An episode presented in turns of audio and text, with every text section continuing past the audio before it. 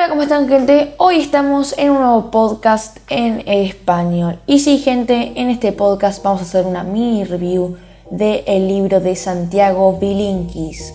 Santiago Bilinkis es un tecnólogo, es un emprendedor, es un tipo al que yo amo sinceramente por su forma de escribir, por su forma de contar y porque todo lo que dice es verdad.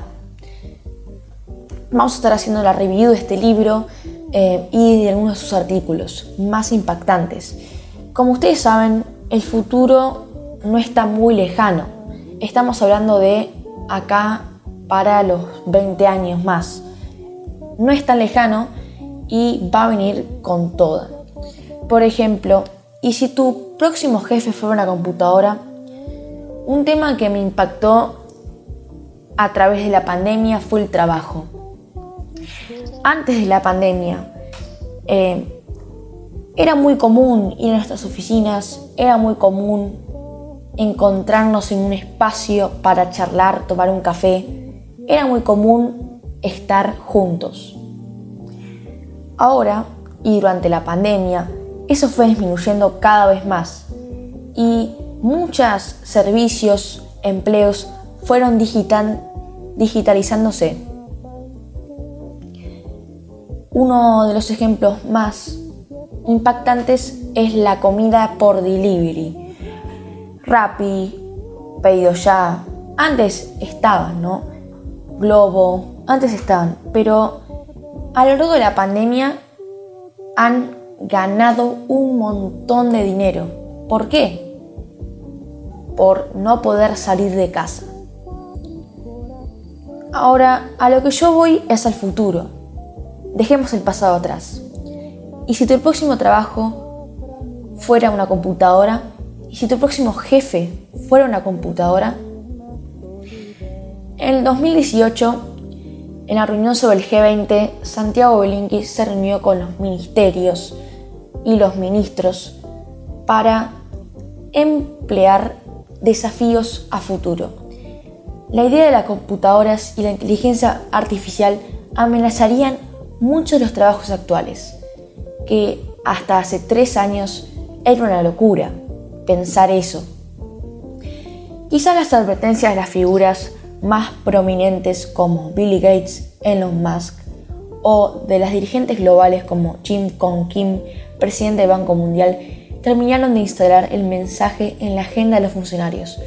O tal vez haya sido por las noticias que aparecen con frecuencia creciente sobre las computadoras logrando realizar las tareas más y más complejas con un nivel superior a la de las personas que llevan hoy a cabo. Se estima que en un futuro podríamos perder un 25% de nuestras capacidades para trabajar. Y ese 25% lo va a reemplazar la tecnología. Pero, ¿y si nosotros nos adaptamos a la tecnología? ¿Podríamos conseguir un trabajo?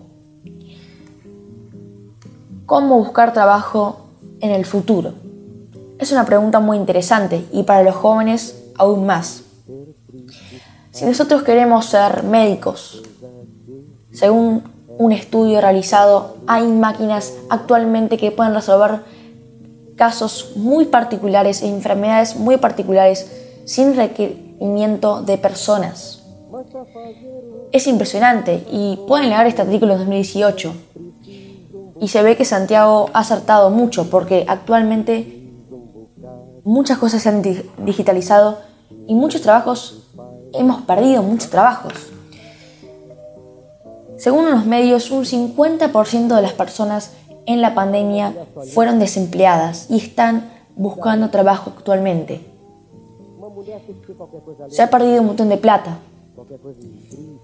pero hemos digitalizado muchas cosas. Y estoy hablando de un país entero. Y esto es un artículo que trabaja el libro de Santiago, digitalizando un país. Digitalizar es muy fácil. Podemos hacer una página web, un podcast, radio. Tenemos un montón de maneras. Y es gratis. Por lo tanto, no necesitamos muchos requerimientos para digitalizar algo. Por ejemplo, antes se votaba, teníamos que ir a los centros, colegios, tenemos que ir a un lugar físico para votar. Ahora, podemos votar nuestro correo electrónico, ejemplo de, Estados Unidos. Para vacunarnos, nos tenemos que anotar en el plan de pba.gov.ar.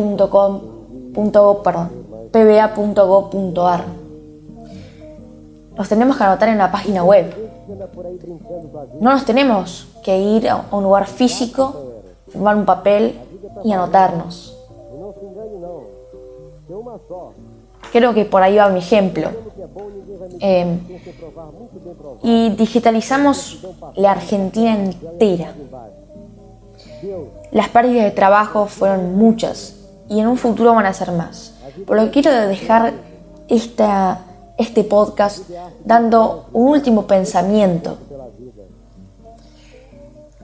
para los jóvenes.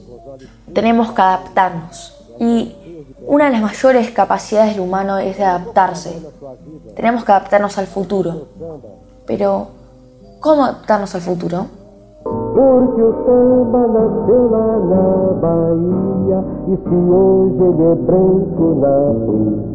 E Se hoje ele é branco na poesia Ele é negro demais no coração